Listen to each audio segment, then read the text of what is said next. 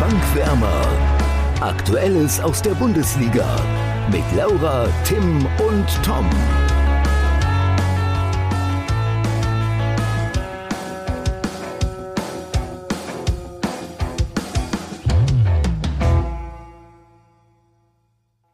Torreiche Partien, kuriose Tore und ein sich drehendes Personalkarussell, das relativ schnell wieder ausgebremst wurde. Also Laura und Tim, lasst uns loslegen. Es gibt auf jeden Fall viel zu besprechen heute. Ja. Würde ich mal so sagen. Einigermaßen viel. Ja. Ja, doch. Ja, ja. der, an, der anstehende Spieltag fällt ja erstmal raus wegen der Länderspielpause, aber wir bleiben mal im Hier und Jetzt und beziehungsweise in der Vergangenheit und sprechen um den letzten Spieltag. Und ich will es gar nicht sagen, starten direkt mit dem Topspiel und mit dem Blick aufs Tippspiel, wo meine Luft an der Tabellenspitze, glaube ich, immer, immer dünner wird, oder? Aber weißt du was, Tom? Du hast das richtige Ergebnis getippt. Nur leider falsch rum. Laura hat nämlich das, das Tippspiel gewonnen. Ähm, was ich gar nicht mal. Ja, also ist mir eigentlich egal, Hauptsache Tom gewinnt nicht. Ähm, ich wiederhole nur noch mal ganz kurz die Tipps. Ähm, ja, Laura hat 0 zu 1 für Mainz getippt, Tom hat 2 zu 1 für Hoffenheim getippt und ich habe 1 zu 1 getippt. Lange habe ich ja gedacht, ähm, unentschieden ist eigentlich drin gewesen, aber naja, ist auch egal. Nein, nein, nein, nein, dazu komme ich ja jetzt gleich. Dazu komme ich ja jetzt gleich. Also Laura und ich haben somit sieben Punkte und Tom acht. Und ja, äh, wenn man das Spiel beschreiben möchte, würde ich das auf jeden Fall so machen, wie Tom das letzte Mal die Folge gestartet und beendet hat, nämlich mit einem Zitat. Oh! Ja, ja, ja. Ähm, mit solch einer Leistung haben wir überhaupt gar nichts anzumelden an Ansprüche Richtung Europa. Das hat nämlich der Trainer Sebastian Hoeneß von Hoffenheim gesagt. Und ich glaube, das fasst es ganz gut zusammen, denn das Spiel hätte durchaus höher ausgehen können für Mainz. Ja, und ich also finde alleine, die Aussage, sorry, ja. Ich meine, nur allein nach den ersten drei Minuten kannst du ja schon 2-0 stehen, locker. Vielleicht sogar 3-0, ja. Ja, eben. So, und ähm, ja, das ist natürlich schon heftig. Aber äh, wobei, also man muss natürlich erwähnen, nach 26 Sekunden hat Glatze schon das 1-0 gemacht. War es eigentlich das schnellste Tor? Also, nee, ne? Also, was bis nee. jetzt das schnellste Tor der Saison? Also der Saison. Ach, der Saison? Der hätte, Saison? Man mal, hätte man mal nachlesen können, ne? Scheiße. Ja. Ich glaube, ich glaube, der Saison. Könnte ich sein. Schon. Ich glaube, ich hab's ja, gehört. Ich glaube, es könnte echt sein. Und es ist das drittschnellste Tor der Mainzer Bundesliga-Geschichte. Ich glaube, zwei davor ja. wurden gegen Werder Bremen erzielt. Boah, ganz schön viel gefährliches Halbwissen hier auf einmal direkt. Nee, also auf jeden Fall eins, das weiß ich auch noch. Äh, Adam Schalloy vor ein paar Jahren einmal zum 1-0. Logischerweise zum 1-0. Ähm, Ach, Und echt? das zweite weiß ich gerade nicht. Achso. Ja. Da klingelt's dunkel. Nee, äh, wolltest du noch was zum Spiel sagen? Sorry. Nee, ich wollte, ich habe jetzt darauf gewartet, dass du irgendwas sagst, weil du mich ja schon vorher unterbrochen hast. Ja, also genau, ich wollte sagen, dass, ähm, dass äh, Hönes Aussage nach dem Spiel natürlich so ziemlich genau die Antwort war auf das, was ich letzte Folge gesagt habe, dass sie mit einem Sieg äh, nochmal an Platz 7, vielleicht sogar 6 äh, anklopfen können. Aber das hat sich jetzt wohl erledigt. Das wollte ich eigentlich nur sagen. Ach so, ja, jetzt dümpeln die da zusammen mit Werder Bremen irgendwo um nirgendwo herum. Also als, als ähm, Werder-Fan fühlt man sich da aktuell sehr, sehr wohl, aber ich, ich, äh, ich schaue besorgt nach unten. ähm, ja, aber ich glaube nicht, dass da jetzt noch irgendwelche Europa-Ambitionen sind. Wobei das natürlich auch alles sehr, sehr sich nochmal schnell ändern kann. Haben wir in dieser Saison schon häufiger gesehen. Ja. Nee, aber zu dem Spiel muss man, glaube ich, nicht noch viel sagen, außer, dass man natürlich Hoffenheim einmal kritisieren muss, wie schlecht sie waren. Zu 100 Prozent. aber ja. Mainz hat halt auch einfach ein herausragendes Spiel gemacht. Dominik Kor hat dann ja später noch das 2-1 gemacht. Dani da Costa leider früh verletzt. Das ist natürlich bitter. Ich weiß jetzt gar nicht, ob das was Ernstes war. Ich hoffe mal nicht für die Mainzer, aber sie sind jetzt das erste Mal seit, ich weiß nicht wann, auf einem Nicht-Abstiegsplatz. Und die standen eine Zeit lang noch schlechter da als Schalke. Und wenn ich jetzt Schalke-Fan wäre, dann würde ich mich fragen, hm, hätten wir wenigstens bei einer Trainerauswahl richtig gelegen, dann, dann, Gab es so viele Möglichkeiten. Wir, dann, könnten wir Mainz sein. Es ist ja doch möglich. Ja, also. Wisst ihr, wie ich meine? Naja, also, Schalke ne? ist schon noch ein anderer Verein, das nee, andere nee, Spielermaterial. Aber Mainz, ja. stand, Mainz stand eine Zeit lang hinter Schalke. Die standen ja, klar. zwischenzeitlich schlechter trotzdem, da. Trotzdem kannst du nicht vergleichen. Mainz ist lange, so, lange nicht so ein Chaoshaufen. Und Trotzdem, aber waren sie Anfang der Saison auch. Deswegen standen sie ja so ja. schlecht da, weil sie auch so Chaos waren. Und dann gab es diesen radikalen Umbruch, ja. wo alle auf einmal rausgeschmissen wurden und es wurde alles richtig gemacht, stand jetzt. Ja. Und wenn Schalke das auch mal ansatzweise, ich meine ja nur, äh, zumindest einen Trainer irgendwie richtig ausgesucht hätte, der so gut passt wie Bo Svensson. Also ich will jetzt nicht sagen, dass alle Trainer, die da waren, schlecht waren, außer Christian Groß. Ähm, Aber. aber. Na, also doch, Tim, du kannst es ruhig sagen, alle Trainer, waren, die bei Schalke waren, waren jetzt zumindest in der Amtszeit bei Schalke schlecht.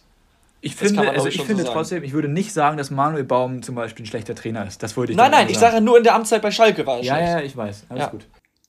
Und man muss ja sagen, Schalke hat ja auch so einen Umbruch jetzt gemacht, aber der kam vielleicht dann auch zu spät. Naja, also, aber die sind halt auch nicht weitergekommen, ne? Nee, also wo nee, ist denn der Umbruch? Wo ist das Ergebnis vom Umbruch? Nicht wirklich ja. zu sehen, nee. Aber man muss auch sagen, es sind auch erst drei Spiele, aber ja. Lass uns mal bei Mainz bleiben. Wir wollten äh, eigentlich ja über Schalke nicht mehr allzu viele Worte verlieren, weil das hoffnungslos ist und das nur in jede Schalker Wunde nochmal äh, Salz reinstreut. Ich glaube, auch zu dem Spiel muss man nicht allzu viel sagen. Ich habe es mir tatsächlich angeschaut bis zur Schlussphase. Echt? Und ja, ich glaube, die ersten 70 Minuten habe ich gesehen. Äh, mal, mal so nebenbei, aber ich habe es auf jeden Fall gesehen. Und ich habe nach diesem 1 zu 1 kurz gedacht, okay, jetzt kommt Hoffenheim ins Spiel und jetzt drehen sie das Ding für mich. Dem war aber gar nicht so. Und ähm, das, was ich in der zweiten Halbzeit noch gesehen habe, war ja auch, dass Hoffenheim selbst bei Rückstand dann nichts zustande gebracht hat, obwohl sie es mussten. Ähm, schon enttäuschend. Und man muss auch sagen, das hast du auch schon anklingen lassen, äh, großen Respekt an Mainz für die Leistung in dem Spiel, aber auch generell in den letzten Wochen. Ähm, vor allem oder generell unter Bruce Svensson jetzt. Und ja, ich glaube, die kämpfen sich da, also was ist, die kämpfen sich da raus. Ich, ich rechne mittlerweile eigentlich ziemlich fest mit einem Meisterklassenerhalt, wenn auch erst spät, aber ich glaube, dass sie es schaffen. Ja. Ja, also es ist halt mega spannend, ne? Also der Abstiegskampf. Also ich würde mal sagen, bei Schalke müssen wir nicht vom Abstiegskampf sprechen, die sind weg. Aber von Platz 17 bis, ja, ich weiß gar nicht, bis zu Hertha sind es ja, glaube ich, auch nur zwei Punkte. Ja, genau, zwei Punkte und dann kommt mit fünf Punkten Abstand Augsburg und dann ein weiterer Punkt Werder und Hoffenheim. Ja. Ja, und ja okay, vielleicht rutscht Augsburg nochmal mit rein, ne? Also, Entschuldigung, Laura, ja? Ja, ich wollte sagen, die gewinnen ja auch alle und verlieren mal alle, also es ist ja auch sehr unterschiedlich. Und die spielen also. auch alle nochmal gegeneinander, ne? Ich wollte gerade sagen, wir haben ja auch viele direkte Duelle. Ja, ja das wird echt spannend.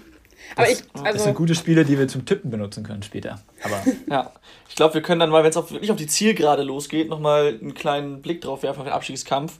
Für den Moment sollte es erstmal reichen, oder? Ja, schauen wir mal lieber ein bisschen woanders hin. Genau, und zwar nach oben. Ähm, Richtung Europa. Hm, Überraschung. genau, ähm, da hat es in meiner Anmoderation schon angeklungen. Ähm, viele Tore.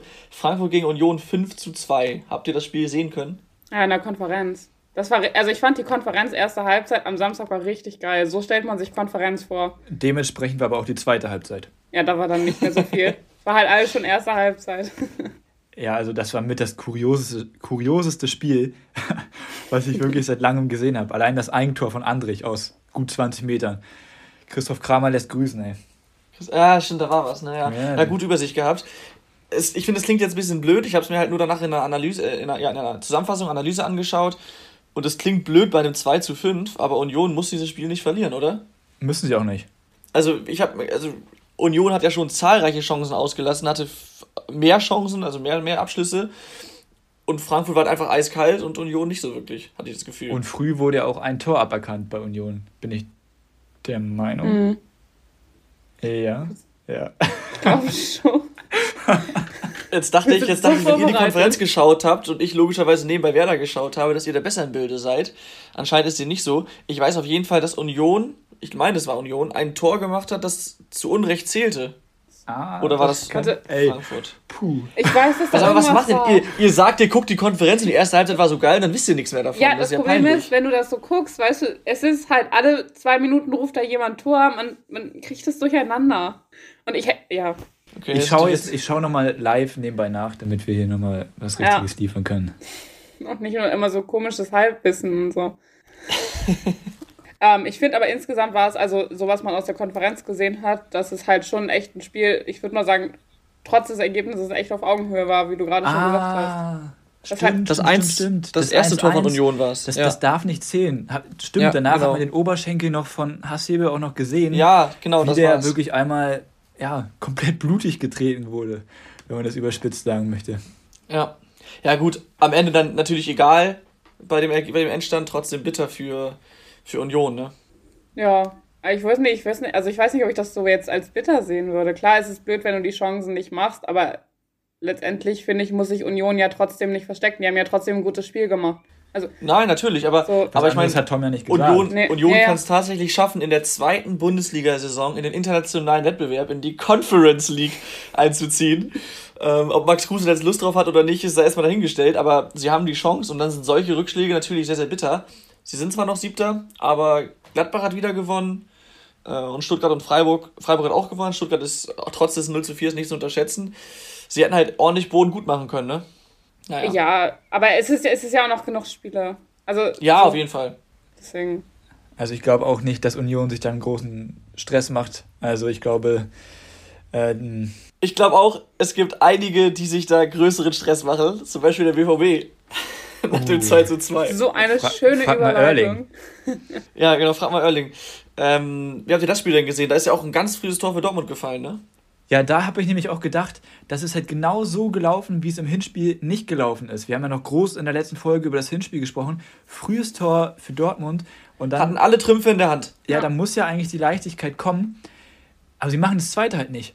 Und, und sie haben dann auch stark schleifen lassen und haben Köln ins Spiel kommen lassen. Aber dann muss man auch sagen, hat Köln es wirklich gut gemacht. Meiner Meinung nach. Dortmund auch nicht gut. Ich finde wirklich, Erling Haaland ist der Einzige, der da über den Platz rennt und sich den Arsch aufreißt.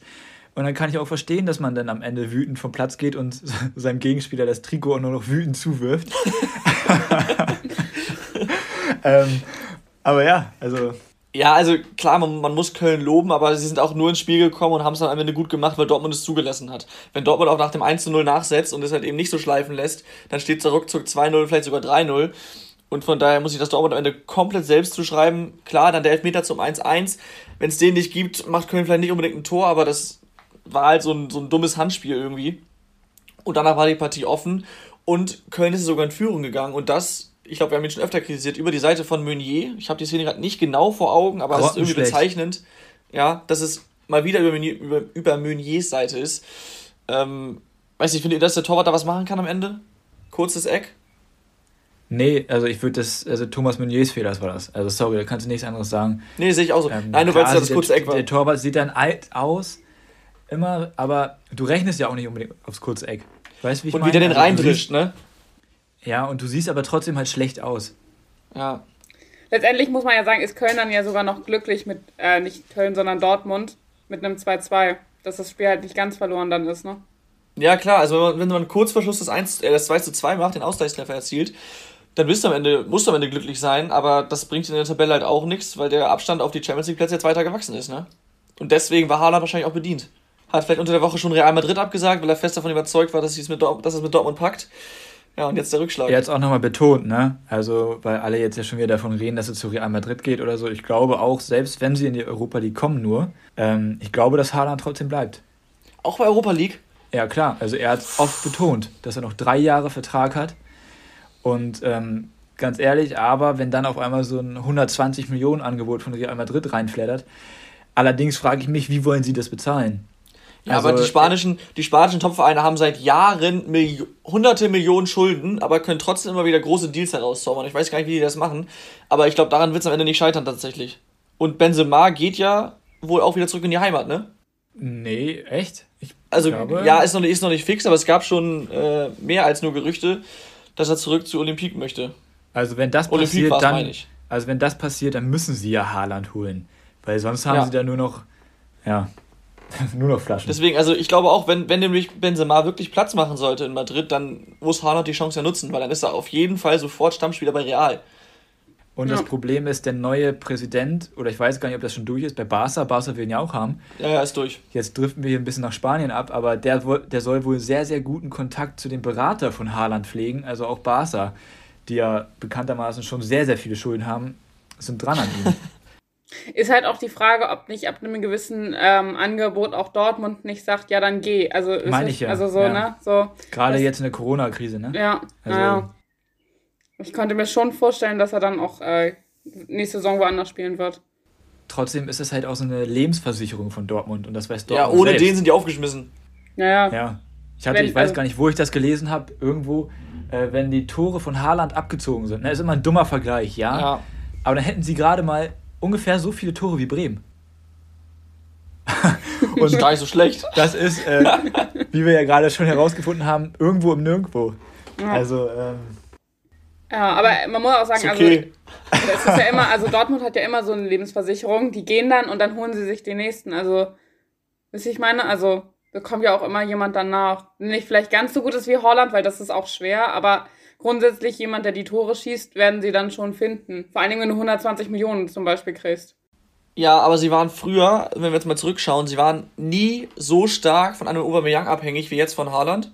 Und sie waren auch nie so stark von einem Lewandowski oder davor noch Lukas Barrios abhängig wie jetzt von Erling Haaland. Das ist schon nochmal eine andere Hausnummer. Ja. ja aber gut, äh, ich glaube, da müssen wir einfach mal den Sommer abwarten und gucken, was da passiert. Da bringt es jetzt nicht, nichts groß rumzuspekulieren. Lass uns mal aufs nächste Spiel schauen. Und äh, da würde ich mal Bayern gegen Stuttgart vorschlagen, oder? Das war eine wilde Partie. Ich habe mich schon gefreut, ne? Ich habe mich ehrlich äh, schon gefreut, weil Die ich dachte, Stuttgarter okay, Stuttgart auch. Ich habe mich schon gefreut, ich bin da so rangegangen, Bayern muss das nicht unbedingt gewinnen gegen Stuttgart. Und dann früh diese rote Karte, zwei Spiele Sperre übrigens für mhm. Davis, ne? Ähm, und ja, dann verlierst du halt 4-0 in Überzahl. Das darfst du nie, das darf nie im Leben passieren. Auch wenn natürlich diese schwere Verletzung von, von Silas noch dazu kommt. Kreuzbandriss. Habe ihn noch während des Spiels schnell bei Comunio verkauft. Ja, ich auch. aber die, die Verletzung war aber erst beim Stand von 3-0, also darauf kannst du am Ende nicht schieben. Nee, ich wollte es nur mal kurz nebenbei erwähnen. Ja. Ähm, das Problem ist, ich glaube, das war halt dieser Wachrüttler, den Bayern sonst in Form eines Gegentors bekommt. Haben sie diesmal durch diese frühe rote Karte bekommen und mussten dann mal kurz zeigen, ähm, wer der Herr im Hause ist. Ja, und das haben, das haben ja viele Stuttgarter dann auch angesprochen, dass die rote Karte, auch wenn es komisch klingt, so ein kleiner Knackpunkt war. Weil dann natürlich du als Stuttgarter erstmal so ein bisschen überlegst, okay, wir haben unseren klaren Matchplan, der ist darauf ausgelegt, dass der Gegner nicht dominiert und plötzlich ist er in Unterzahl und dann bist du vielleicht erstmal kurz von der Rolle und weißt nicht, was du machen sollst. Gegen den anderen Gegner passiert dir das nicht, aber gegen diese übermächtigen Bayern bist du dann kurz von der Rolle und dann macht Bayern halt in sechs Minuten drei Tore. Und dann kannst du das Spiel auch eintüten. Also das, das war's dann halt. Und äh, ziemlich ungünstig gelaufen dann für Stuttgart. Ich glaube, die hätten lieber 11 gegen 11 weitergespielt. glaube ich auch. Und Lewandowski halt einfach wieder überragend, ne? Ja. ja. 35 Tore jetzt. Also ich bin ja der ganzen festen Überzeugung, dass er den Torrekord auf jeden Fall knacken wird. Ja, wie viele. Wow, das, das, ist, das ist aber eine steile These, Laura. Ja, ja, ja. Naja, Didi Hamann, was trauen. Wenn er jetzt Didi Hamann sagte auch nach dem Stuttgart-Spiel noch, dass er nicht glaubt, dass er es schafft. Er wünscht es ihm, aber er glaubt es nicht. Ich verstehe nicht. Wie viele Spiele sind jetzt noch? Acht. Acht, acht, acht? ja. Ja, also wenn, wenn Lewandowski nur fünf, wenn er nur fünf Tore in den nächsten acht schießt, also dann wäre das so irgendwie komisch. Also es kann natürlich immer passieren, dass, äh, will man ihm ja nicht wünschen oder so, aber dass er sich jetzt im nächsten Spiel zum Beispiel verletzt oder in der Länderspielreise. Wie oft, aber, wie aber oft wenn war Lewandowski normal, in letzter Zeit verletzt? Ja, ja, ja, eben. Also ich ja, glaub, trotzdem kann es passieren. Ja, ja, also. Aber ja, klar. Oder auch, dass er zum Beispiel Corona kriegt oder so. Das ist ja alles, ne? Äh, will man ihm natürlich nicht äh, hier wünschen und man hofft das naja, auch nicht, selbst aber wenn es er kann halt Corona halt kriegt, dann fällt er halt zwei Spiele aus und schießt halt sechs Tore in einem Spiel. Ja. Ja. also ich glaube, ich, ich habe vor dem Spiel noch gesagt, also vor diesen drei Toren, oh, wenn er heute nicht trifft, dann wird es eng, aber so glaube ich auch stark, dass er es schafft. Tim hat es gerade schon angesprochen, äh, zwei Spiele Sperre für Davis. Wie findet ihr die Strafe? Gerechtfertigt? Ja. Wenn man das im Verhältnis sieht, ähm, ich weiß nicht, ob ihr die rote Karte von Bochum gegen HSV im Hinterkopf habt oder ob ihr das gesehen habt, das Foul. Also doch, Laura doch, jetzt zwangsläufig ja. ähm, der, hat, der hat drei Spiele bekommen und ich fand zum Beispiel das Foul sehr, sehr viel härter. Ähm, Welches fand, jetzt? Das von Bochum oder das Ja, von... das von Bochum. Und ich fand okay. von Davis, da habe ich mich sowieso schon gewundert, dass er dann da direkt glatt rot gezeigt hat. Ich finde, oh, doch. Mit, das also, ist glatt rot. Wenn du dann mit also, ganz glaub, viel Fingerspitzengefühl rangehst, kannst du auch eine orangene Karte zeigen. Nein. Aber also, ich finde im Großen und Ganzen zwei Spiele okay. Also ich finde, ja, finde ich nämlich auch, weil ich finde bei Davis, also man muss sagen, ich glaube, Endo war es ja, den er getroffen hat, der ist halt gleichzeitig auch noch umgeknickt. Dann ist das Ganze natürlich noch viel unglücklicher, aber es, ich finde man, also es sah nicht nach Absicht aus. Also es sollte nie Absicht sein, aber wisst ihr, was ich meine? Ja, natürlich, also ich glaube auch nicht, dass es Absicht war, aber das war schon ein ziemlich, ziemlich übler Tritt. Also er ist damit mit, mit, äh, mit Megaschwung und vollem Körpergewicht auf, auf den Knöchel, aufs Sprunggelenk, ich weiß gar nicht genau, von Endo gestiegen. Da kann schon richtig was kaputt gehen. Und das war in meinen Augen eine rote Karte, wie sie im Buche steht. Also nicht, vielleicht nicht so wie die von Otavio oder so, aber äh, war, schon, war schon eine komplett ähm, rechtmäßige rote Karte. Und ich will da jetzt gar nicht von Bayern-Bonus sprechen, aber ich bilde mir ein, dass es für ähnliche Vergehen in der Vergangenheit trotz der fehlenden Absicht auch schon mal drei Spielesperre gab. Glaube ich nicht. Nee. Okay. Also, nee. ich glaube, die Sperre ist insgesamt okay. Ja, also dem Foul angemessen. Dann sind Laura und ich uns endlich mal einig mal wieder. Ja, aber ich weiß nicht. Also ich erinnere mich da, da einmal an eine Szene, wo ähm, Philipp Kostic, Ömer Toprak, voll auf die Wade gestiegen ist. Gut, das war jetzt nicht die Wade, ja, das war aber das Knöchel. war von hinten auch nochmal. Das muss man ja auch nochmal immer ein bisschen be also beurteilen. Ja, gut, aber ja, okay, gut. Lass uns doch nicht mit Kleinigkeiten, ob es jetzt ein, zwei oder drei Spiele sind, ist egal. Also ich, ist auf jeden Fall eine klare rote Karte, würde ich sagen. Und man dürfte sich nicht über drei Spiele beschweren, aber zwei Spiele sind okay. Vielleicht kann man es dabei belassen. Wenn Tim damit zufrieden ist. Ja, ich, du, ich lasse deine Meinung, Tom. Tim, damit wir jetzt hier nicht äh, mit Uneinigkeit aus, auseinandergehen oder damit hier zwischen uns Uneinigkeit herrscht, ähm, will ich dich einmal kurz erfreuen. Und zwar mit dem nächsten Spiel. Da ist nämlich ziemlich genau das passiert, was du prognostiziert hattest. Erinnerst du dich dran? Ähm, ich weiß nicht mehr genau, was, was ich gesagt habe. Aber ich habe gesagt, dass die Hertha gewinnt gegen Leverkusen. Ja, und du hast gesagt, äh, ein bisschen überspitzt natürlich, du sagst, dass Leverkusen am Ende äh, 80% Ballbesitz hat, kaum Chancen und Hertha das Spiel gewinnt. Und ja. das wurde es ja auch fast. Also ich glaube, soweit ich weiß, hatte, hatte Leverkusen 70% Ballbesitz. Das ist schon mal nicht weit entfernt von der 80. Und mit dem Rest solltest du auch recht behalten, oder? Ja, und es hat mich mega gefreut für die Hertha, ne? Also ich mag die Hertha ja sowieso ganz gern. Erstmal ähm, zwei Siege in Folge jetzt? Erstmal das und ähm, ja, ich fand, wie sie halt gespielt haben. Also ich fand dieses, diese Umschaltsituation und ähm, ich weiß gar nicht, vor welchem Tor das war. Ich glaube vor dem 2-0, wo Thysar diesen Ball in die Tiefe spielt. Wirklich, wo er nur einmal kurz hochguckt und dann aus, tief aus der eigenen Hälfte wirklich so einen schönen Ball auf Luke Bacchio jagt. Also überragend, wirklich. Also wunder, wunderschön. Das hat man von ihm bisher bei der Härte leider zu selten gesehen auch, ne? Ja, auf jeden Fall. Aber da ist halt auch der Punkt, die hatten halt auch vorne verdammt viel Platz. Leverkusen war echt so offen und hat es denen so leicht gemacht.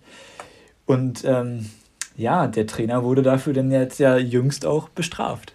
Ja, ja also ich finde auch, mich hat das ein bisschen gewundert, dass Leverkusen hinten so offen war. Also, dass sie vorne keine Durchschlagskraft haben, ist ja mittlerweile Standardprogramm. Das hat ja auch äh, Rudi Völler oder Rolfes, glaube ich, hat es heute gesagt.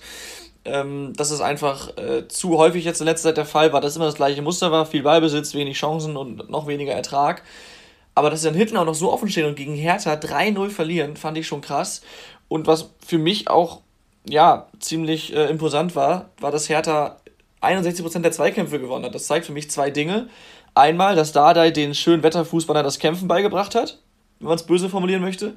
Und zweitens, dass Leverkusen die Situation einfach nicht angenommen hat, oder zumindest nicht richtig angenommen hat, es weiterhin versucht hat, nur spielerisch zu lösen mit Ball hin und her geschiebe. Und das reicht halt offensichtlich nicht gegen eine Mannschaft, die kämpft. Und dazu noch was drauf hat, wie die Hertha. Ich wollte gerade sagen, also ein bisschen individuelle Klasse haben sie da vorne ja auch noch mit Kunja, Cordoba, Luca ja, Bacchio. Die können ganz gut kicken. Ja. Und jetzt können sie es endlich mal zeigen. Ja. Und dann ist bei Leverkusen genau das passiert, was du jetzt gerade schon angesprochen hast und äh, ich glaube, was du auch indirekt zumindest seit Wochen forderst. Und zwar, dass Peter Bosch entlassen wurde. Laura, was hältst du denn davon? Ich glaube, Tims Meinung da ist klar. ähm, also ich finde, am Ende hatte jetzt Leverkusen auch fast keine Wahl mehr, wenn man irgendwie noch Europa erreichen will, weil der Negativtrend ist ja ganz klar zu erkennen. Ähm, ich finde es ein bisschen komisch generell, woran das Ganze liegt, weil sie haben ähm, jetzt zur äh, Anfang der Rückrunde noch echt gut gespielt und dann auf einmal funktioniert praktisch gar nichts mehr.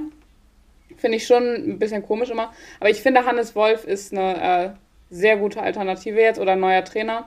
Ähm, ja, deswegen mal gucken, ob er jetzt das Ruder rumreißen kann und ob sie irgendwie noch Europa holen. Ja, Europa holen. Ja, ja, ähm, ja, Europa reicht. Nein, alles gut. Ich weiß, was du meinst. Also ich, ich sehe es grundsätzlich ähnlich. Das war, wir können es kurz machen, aufgrund der letzten Wochen oder Monate ja eigentlich schon unausweichlich. Aber für mich hat diese ja, diese Ablösung so ein kleines Geschmäckle, weil es dann doch sehr, sehr schnell ging, auch mit dem Nachfolger. Also es war quasi in einem Atemzug, dass Bosch entlassen und Hannes Wolf als Nachfolger vorgestellt wurde. Und das muss dann ja zwangsläufig so gewesen sein, dass schon vor der Trennung von Bosch da intensive Gespräche mit Wolf geführt wurden. Und ja, das mag jetzt vielleicht ein bisschen, bisschen naiv von mir sein, aber ich finde es da schon irgendwie schön, wenn man das erstmal ganz klar bespricht und dann halt nach einer Alternative sucht, weil das auch immer, das ist für mich eine Sache des Respekts, was wäre, wenn Hannes Wolf keinen Bock gehabt hätte und Peter Bosch kriegt mit, wieder mit Nachfolger gesprochen wird, während er noch im Amt ist, finde ich schwierig. Und, ähm, naja, aber gut, aber das, ist, ja, das ist ja normal. Also ja, aber das, das, ging so also schnell. Das ist, doch, das ist doch die Wunschlösung von allen äh, im Verein. Ein Trainer wird gefeuert und direkt wird ein neuer vorgestellt. Das ist doch perfekt gelaufen für Bayer Leverkusen. Ja, aber wenn du mal guckst, oftmals ist es ja so, dass dann erstmal interimsweise irgendeiner übernimmt. Und das ist dann meistens ein interner. Und dass der schnell feststeht, ist ja logisch. Das gibt es ja schon im Vorab äh, Absprachen. Wenn es mit dem Trainer mal nicht mehr funktioniert, bist du zumindest interimsweise die Lösung. Aber dass dann direkt ein direkter Nachfolger, also ein externer Nachfolger vorgestellt werden kann, so wirklich unmittelbar danach im gleichen Atemzug, hat so ein leichtes Geschmäckle, finde ich. Aber da, ich glaube, vielleicht sind wir da einfach unterschiedliche Auffassungen. Also ich verstehe, was du meinst, aber ich glaube, es, also es kann ja auch sein, dass das vereinsintern schon mit Peter Bosch kommuniziert wurde. Also weißt du, ich meine, dass das nur nach außen nicht kommuniziert wurde. Er ist ja auch dumm. Er ist doch auch nicht, äh, er ist auch nicht dumm, meine ich. ähm, also er weiß doch, wenn er jetzt so lange nicht gewinnt, also Gladbach-Spiel mal ausgeklammert, dass da ja zwangsläufig irgendwann Gespräche geführt werden. Klar weiß er man, das. Was man, was man aber nochmal erwähnen muss, Co-Trainer, ah Mist, jetzt habe ich seinen Vornamen vergessen. Ich wollte es mir erst noch aufschreiben. Hermann heißt er auf jeden Fall mit Nachnamen und war früher auch bei Bayer Leverkusen ja schon länger aktiv. Das heißt, das ist wirklich so eine richtig gute Mischung. Ich bin großer Fan von ähm, Hannes Wolf, muss ich sagen, auch wenn er überall bisher gescheitert ist.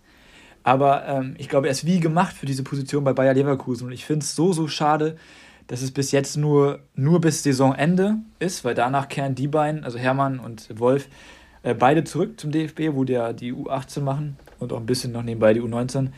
Aber ähm, ich glaube, er ist wie gemacht für diesen Job, weil erstmal muss er da einfach wieder eine Mannschaft formen und äh, Hannes Wolf, wie er Fußball spielen lässt, das passt einfach zu Bayer Leverkusen, echt wie Arsch auf Eimer. Und es gibt so viele junge Talente bei Bayer Leverkusen, wenn ich, da denke ich natürlich sofort an Florian Wirtz, der jetzt ja sogar für die A-Nationalelf nominiert wurde. Aber der wird auch davon profitieren, dass Hannes Wolf jetzt Trainer ist, bin ich mir nochmal richtig sicher. Also das wird richtig, richtig gut. Ja, genau der gleichen Meinung bin ich tatsächlich auch. Und du hast es ja auch schon gesagt, er ist sozusagen in Anführungsstrichen ausgeliehen äh, bis Saisonende an Leverkusen. Und ich glaube, was dann passiert, wollte man ja auch erstmal sehen. Also er kehrt zurück zum DFB, aber dann wollte man ja mal schauen, was man langfristig macht, oder? Ja, also ich glaube, wenn die jetzt auf einmal Champions League spielen am Ende, dann überlegen sie sich das vielleicht nochmal, ob genau. er vielleicht doch noch länger bleibt. Aber ich glaube, Stand jetzt gehen die zurück. Habe ich auch so ja, verstanden. Okay, und ich finde, das ist auch äh, eine sehr, sehr gute Lösung jetzt, vorübergehend geringes Risiko für alle Beteiligten sozusagen und Hannes Wolf ist der Richtige aus den von dir gerade genannten ähm, Punkten. Trotzdem, und da widerspreche ich dir, du sagst zwar, er ist überall gescheitert, aber genau deswegen wäre er für mich, falls es klappen sollte, jetzt kurzfristig keine langfristige Lösung, weil er auf den, in den vorherigen Stationen in Deutschland, HSV und Stuttgart, auch jeweils einen guten Start hingelegt hat er hat einen frischen Wind reingebracht und hat äh, das, das spielerisch auf jeden Fall stark verbessert und die Ergebnisse kamen dann auch. Genau das braucht Leverkusen jetzt ja. Und die haben jetzt ja quasi, er hat jetzt ja quasi nur einen richtigen Start, diese acht Spiele und nicht mehr. Aber auf lange Sicht ähm, ist dann immer einiges eingebrochen, sowohl beim HSV als auch bei Leverkusen, äh, bei, bei, bei Stuttgart. Und seine letzte Profi-Station in Genk ist komplett nach hinten losgegangen. Also die von, war von Anfang an nicht wirklich gut. Ich möchte dir da schon mal ein bisschen widersprechen, Tom. Beim HSV ist er gescheitert, ja, zu 100 Prozent. Auch nicht alles so glücklich. Ich glaube, das war einfach, ja, ja, auch Pech. Es war auch viel Pech dabei beim HSV. Und kein leichtes Laster da in Hamburg. Und beim VfB Stuttgart hat er erstmal den VfB Stuttgart in die Bundesliga geführt. Was ja, das stimmt, das muss man dazu sagen. Ja, das stimmt. Eine Mannschaft aus der zweiten in die erste Bundesliga geführt. Und was dann da abgegangen ist, war auch nicht so lustig. Also dann wurde er da auch, ich will nicht sagen, vom Hof gejagt, aber dass dann im ersten Jahr in der Bundesliga nicht alles, nicht immer alles glatt läuft, ist ja auch klar. Und damals war beim VfB, glaube ich, noch das Problem zwischen den Erwartungen und das, was man wirklich umsetzen kann. Was jetzt besser ist, meiner Meinung nach, beim VfB, war damals noch Aber nicht. Aber auch nur, so. weil es läuft. nee, die haben jetzt ja ein völlig neues Konzept, auch durch den Misslintat oder wie der heißt, haben, denken sie auch ganz anders. Okay? Ja. Und bei Genk ähm, ja, ist er auch gescheitert, aber da ist es auch einfach eine super schwierige Situation gewesen. Ich meine, stell dir vor, du kommst als Trainer irgendwo hin und du startest in Corona. Ah, nee, er ist nicht in Corona gestartet, ne? Aber wobei, dann kam halt Corona dazu und da, also ich habe, ähm, er war in einem Podcast zu Gast und da hat er darüber gesprochen. Und die ganzen äußeren Umstände auch in Genk waren auch alle unglücklich. Und deswegen tue ich es mir da auch schwer. Ja, da ist er gescheitert Beim HSV ist er auch gescheitert, aber beim VfB ist er nicht gescheitert. Ja, ich würde also jetzt, das ist kein großes Thema, ich würde sagen, beim HSV ist auch nicht er direkt gescheitert, sondern das ganze Projekt im ersten Jahr in der zweiten Liga ist gescheitert.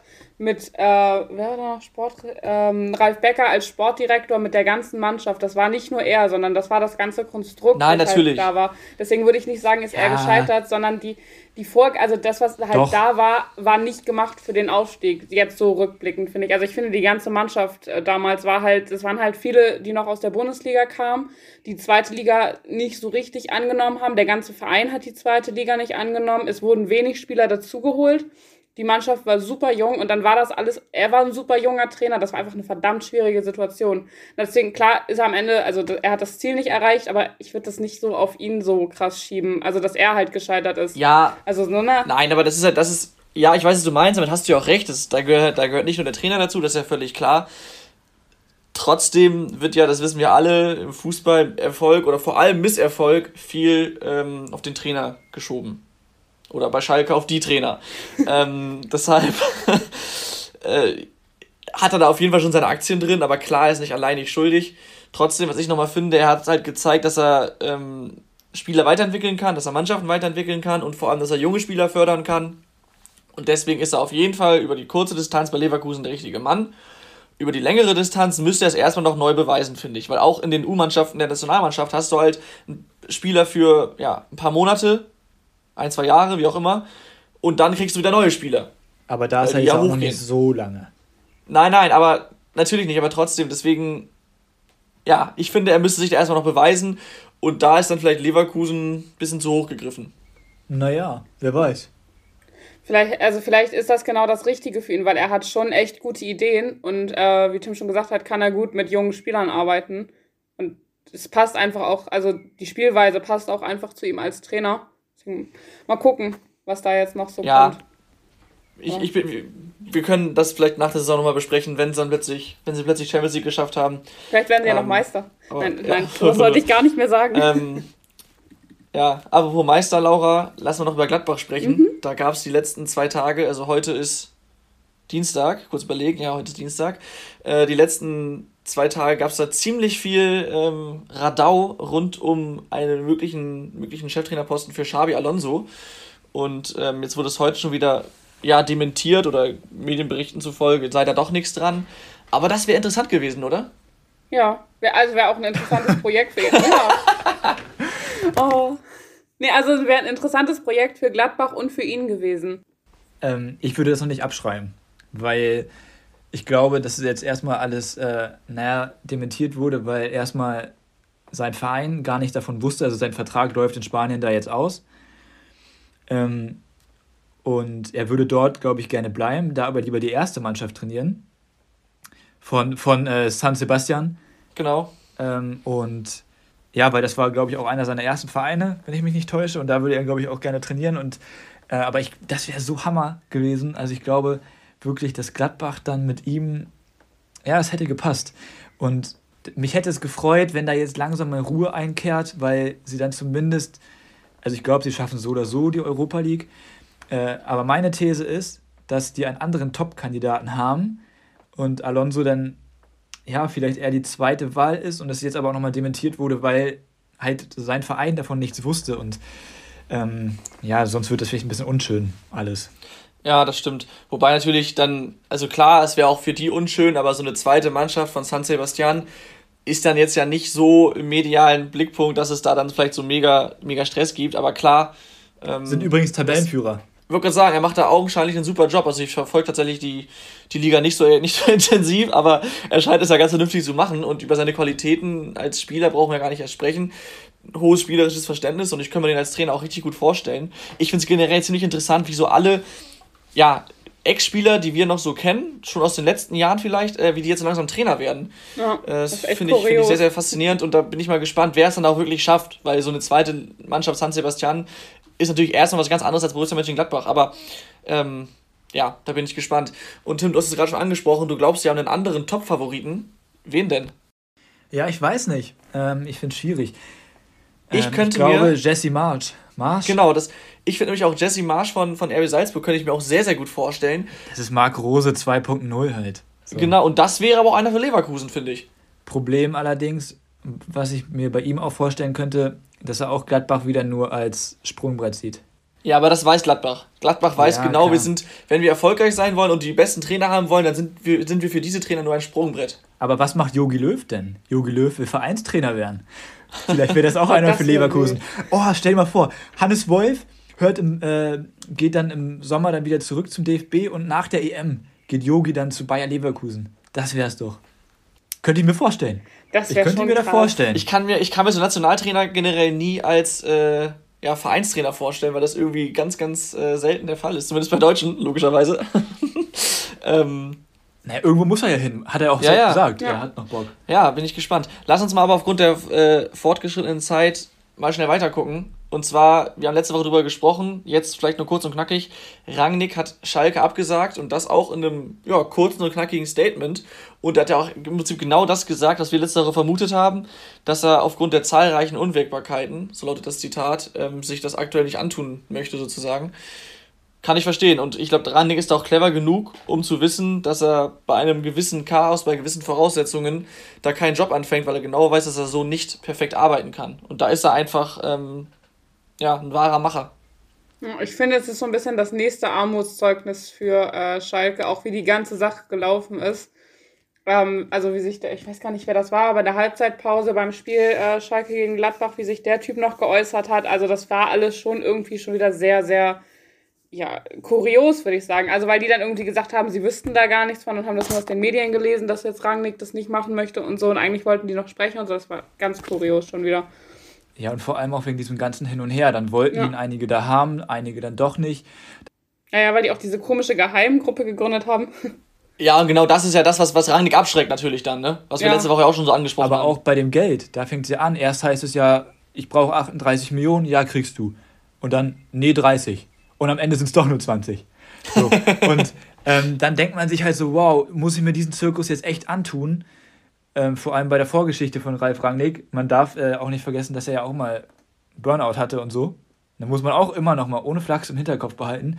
Und dann Schalke in dieser Situation hätte man vielleicht auch alles ein bisschen cleverer lösen können. Aber nun ja. Ja, weniger medial auch. Ja, wenn man es wenn böse sagen will, muss man am Ende dann einfach vielleicht auch festhalten, Rangnick ist auf, auf seinem Gebiet einer oder ein, hochprofessionell und einer der besten, die es sicherlich gibt im deutschen Fußball. Keine und was Frage. auf Schalke aktuell passiert, ist einfach in großen Teilen unprofessionell. Und deswegen will sich der professionelle Rangnick das nicht antun. Und das kann ich komplett verstehen. Ja. Absolut. Also dann, Schalke ist echt Armutshaufen teilweise in gewissen Sachen, also so in gewissen Zyklen. Armutshaufen? ja, ein Armutshaufen. Was, was, was äh, schnell zwei Ausdrücke kombiniert. Ja. Schöner Neologismus, Laura. Ja, man, man, muss ja immer mal neue Sachen ausprobieren. Das ne? wäre sowas, was die Bild schreibt. Schalke ist ein Armutshaufen. Ja, guck mal, da haben, die doch schon direkt, da haben die doch schon direkt eine neue Headline. Bevor, bevor sich Tim hier äh, zahlreiche Zukunftschancen verbaut, lass uns mal schnell äh, zu den Rubriken kommen. ähm, und dann nochmal hier kurz der Einschub. Alles zum kommenden Spieltag gibt es natürlich nächste Woche. Aber jetzt sind die Rubriken und zwar Gewinner der Woche. Wer möchte anfangen? Laura gerne. Ja, also erstmal, damit ihr nicht direkt sauer auf mich seid, habe ich die beste Geschichte der Woche von letzter Woche. Weil ich das, ich finde es super lustig. Es kann sein, dass ihr das gar nicht lustig findet. Aber dass Julia Nagelsmann als Kind gedacht hat, es heißt nicht Lothar Matthäus, sondern Lothar Matthäus. Ich finde das ich finde, es ist eine großartige Geschichte. Ich finde es so witzig. Auch, dass er im Fanshop da angerufen hat und gesagt hat, er möchte das Trikot von Lothar mal haben. Ich finde und Lothar. Lothar mal, ja. Und er ist ja auch gerade jetzt am Wochenende 60 geworden. Deswegen habe ich gedacht, können wir das mal hier einbringen. Und ohne, dass ich jetzt gelüncht werden möchte, äh, habe ich leider schon wieder einen HSV-Spieler. Ja, es ist lange her, ich verzeih dir.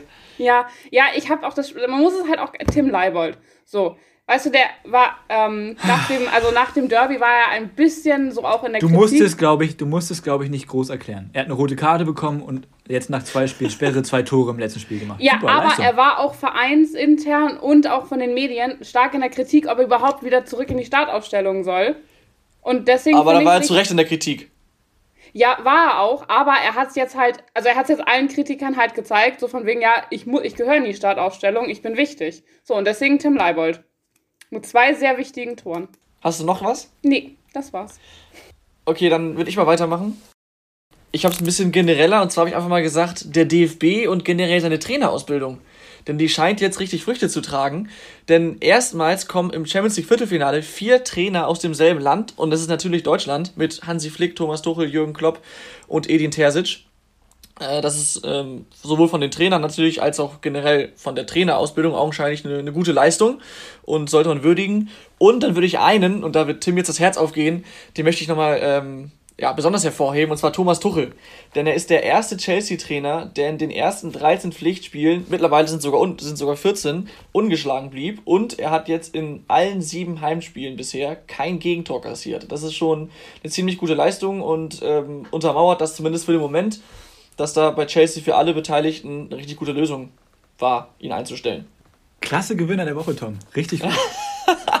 ähm, Mit diesem Lob habe ich gerechnet. Wenn wir international sind, ich habe zwei dann äh, bleibe ich auch erstmal bei meinem einem international und das ist Neymar Junior, denn der hat eine Institution, wo er unterprivilegierte Kinder unterstützt. Und also das ist ja schon gut, gar keine Frage und das machen auch viele Fußballer, ich weiß.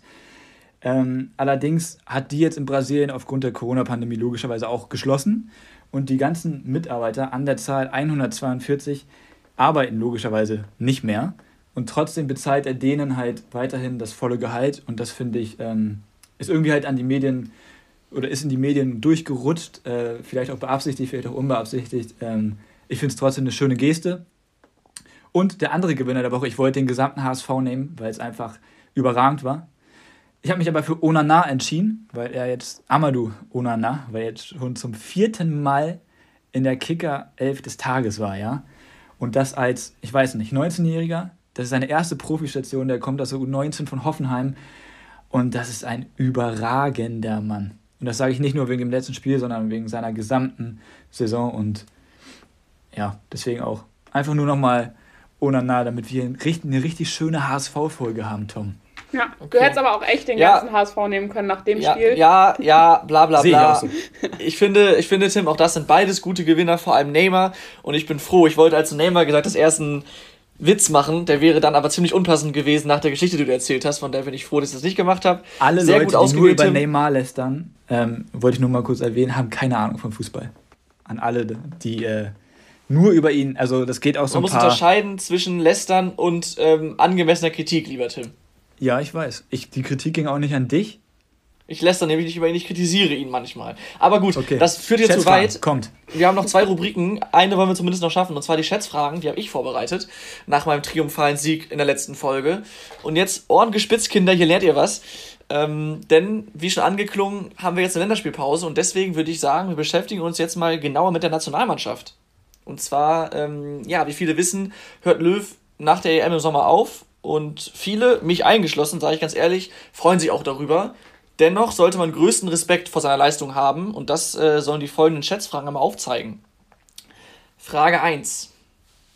Löw war nun über Jahre im Amt, also extrem lange, und es gibt nur einen deutschen Nationaltrainer, der eine längere Amtszeit hatte als Jogi Löw, und das war Sepp Herberger.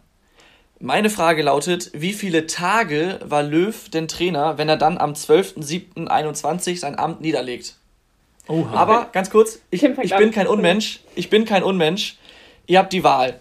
Wollt ihr jetzt den Joker haben, wie lange Herberger, der längste Trainer äh, im Amt war, oder wollt ihr lieber bei der nächsten Frage einen Joker haben? Wir brauchen gar keine Joker. Warum sagst du das Okay, so, dann sage ich nichts. Gut, dann sage ich nichts. Entschieden. Wie lange war Löw im Amt? Wann hört er genau auf? Am 12. Juli 21. Okay, ähm. Boah. Okay, äh, ich, man kann damit auch nur daneben liegen eigentlich. Ne? Ich sage einfach mal 5500. Okay. Laura? Dann sage ich 6000. Du bist so feige. Ja, bin ich auch. Also erstmal, erstmal der Joker wäre gewesen, Herberger war ganze 10.385 Tage im Amt. Nur als Einordnung. Und er war deutlich länger als Löw im Amt. Und ich kann nur sagen, Tim Labs, du bist ein Phänomen. Echt? Du hast 5500 gesagt? Ja. Es waren dann 5479. Nein, echt? 21 Tage daneben bei 5500 ist, äh, ja, da würde ich fast zwei Punkte für geben, widerspricht aber den Statuten, deswegen belassen wir es bei einem. Herrlich, und kommen, kommen direkt zur zweiten Frage, in der du dann aber den zweiten Punkt einfahren kannst. Schauen wir mal. Und zwar lautet die Frage kurz und knackig: Wie viele Siege konnte Joachim Löw als Nationaltrainer einfahren? Äh, kannst du uns sagen, wie viele Spiele? Oder wäre das der Joker? Das wäre der Joker, aber Brauchen ich wollte ja keinen Joker haben. Brauchen wir nicht. Können Laura, wir nicht du, Joker einfach du fängst an, Laura. Nein, Tim hat entschieden. Um, ähm, wie viele Siege? Ich weiß, dass es sehr viele sind. Ich sag mal äh, 150. Okay. 100. Das ist doch genauso feige wie das, was ich eben gemacht habe. Nö. Doch, doch, doch. Ich fand das von Laura gerade übrigens gar nicht feige, aber gut. Äh, der Joker wäre gewesen, dass er 188 Spiele als Trainer. Boah, ähm, dann wären 150 hat. Siege. Und er hat einen Punkteschnitt von 2,11. Oh, fuck. Und hat 120 Siege. Oh nein, da hat. Oh, das ist doch. Oh, Mann. Da haben wir es. Sehr gut. Damit äh, oh. gewinnt oder ja, führt Tim mit 2-0 und gewinnt das auch. Ich stelle trotzdem mal die dritte Frage. Ah, bitte mit und Joker, Tom wo ich gerade den Punkte, nee, da gibt's keinen Joker, wo ich gerade den Punkteschnitt von 2,11 äh, euch erzählt habe. Es gab nur zwei Nationaltrainer, die einen besseren Punkteschnitt aufweisen. Allerdings hatten die beiden auch eine deutlich kürzere Amtszeit. Also das ist natürlich nochmal schwieriger, über längere Zeit den Schnitt aufrechtzuerhalten, ganz klar. Und diese beiden Trainer waren Jupp Derwall und äh, the one and only Bertie Vogts. Und ähm, der Beste war eben letzterer Bertie Vogts. Und meine Frage lautet, wie der Punkteschnitt von ihm war. Kannst du nochmal den von Löw sagen? 2,11. 2,88. Ich sag 2,46. Also 2,88, das will ich jetzt nicht ausrechnen, aber es wäre ja bestialisch gut. Also Bertie Fuchs hatte, glaube ich, ähm, 2800 oder sowas äh, Amtstage, also ja, bisschen mehr als die Hälfte von Löw. Das wäre wirklich gut gewesen, ja. 2,8, puh, das wäre das wär ein Brett. Er hatte äh, 2,2 Punkte, Punkte pro Spiel, also gar nicht mal so viel besser als Löw. Jupp Derwal hatte übrigens 2,17. Das heißt, äh, dieser, dieser Punkt geht an Laura. Schenke ich dir. Äh, genau, geht an Laura. Ähm, Tim hat gewonnen, aber ihr habt beide was dazugelernt, von daher seid ihr quasi beide Sieger. Und ähm, ich würde sagen, Laura kann sich mal wieder von den Zitaten drücken, oder? Ja. Ich habe aber eigentlich ein gutes. ja, aber das sprengt jetzt leider den Rahmen. Willst du es für die nächste Folge merken vielleicht? Weil da könnten wir ein bisschen zu wenig Themen haben, wenn nichts passiert in der, wenn nichts passiert in der Länderspielpause. Ja, das könnte ich machen, weil das auch jetzt nicht unbedingt auf die aktuellen Themen bezogen ist, sondern das kann man allgemein mal so einwerfen. Okay, dann, dann merkt ihr das doch mal. Ja. Ähm, und dann würde ich sagen, liebe Zuhörer, vielen Dank fürs Zuhören wie immer. Wir lassen euch jetzt in die Länderspielpause und hören uns am nächsten Donnerstag wieder und äh, sprechen dann ausführlich zum anstehenden 27. Spieltag der Bundesliga und natürlich zu allem, was in der Zwischenzeit noch Interessantes passiert ist. Also, bis dahin, ciao, ciao. Haut rein. Tschüss. Bankwärmer. Aktuelles aus der Bundesliga mit Laura, Tim und Tom.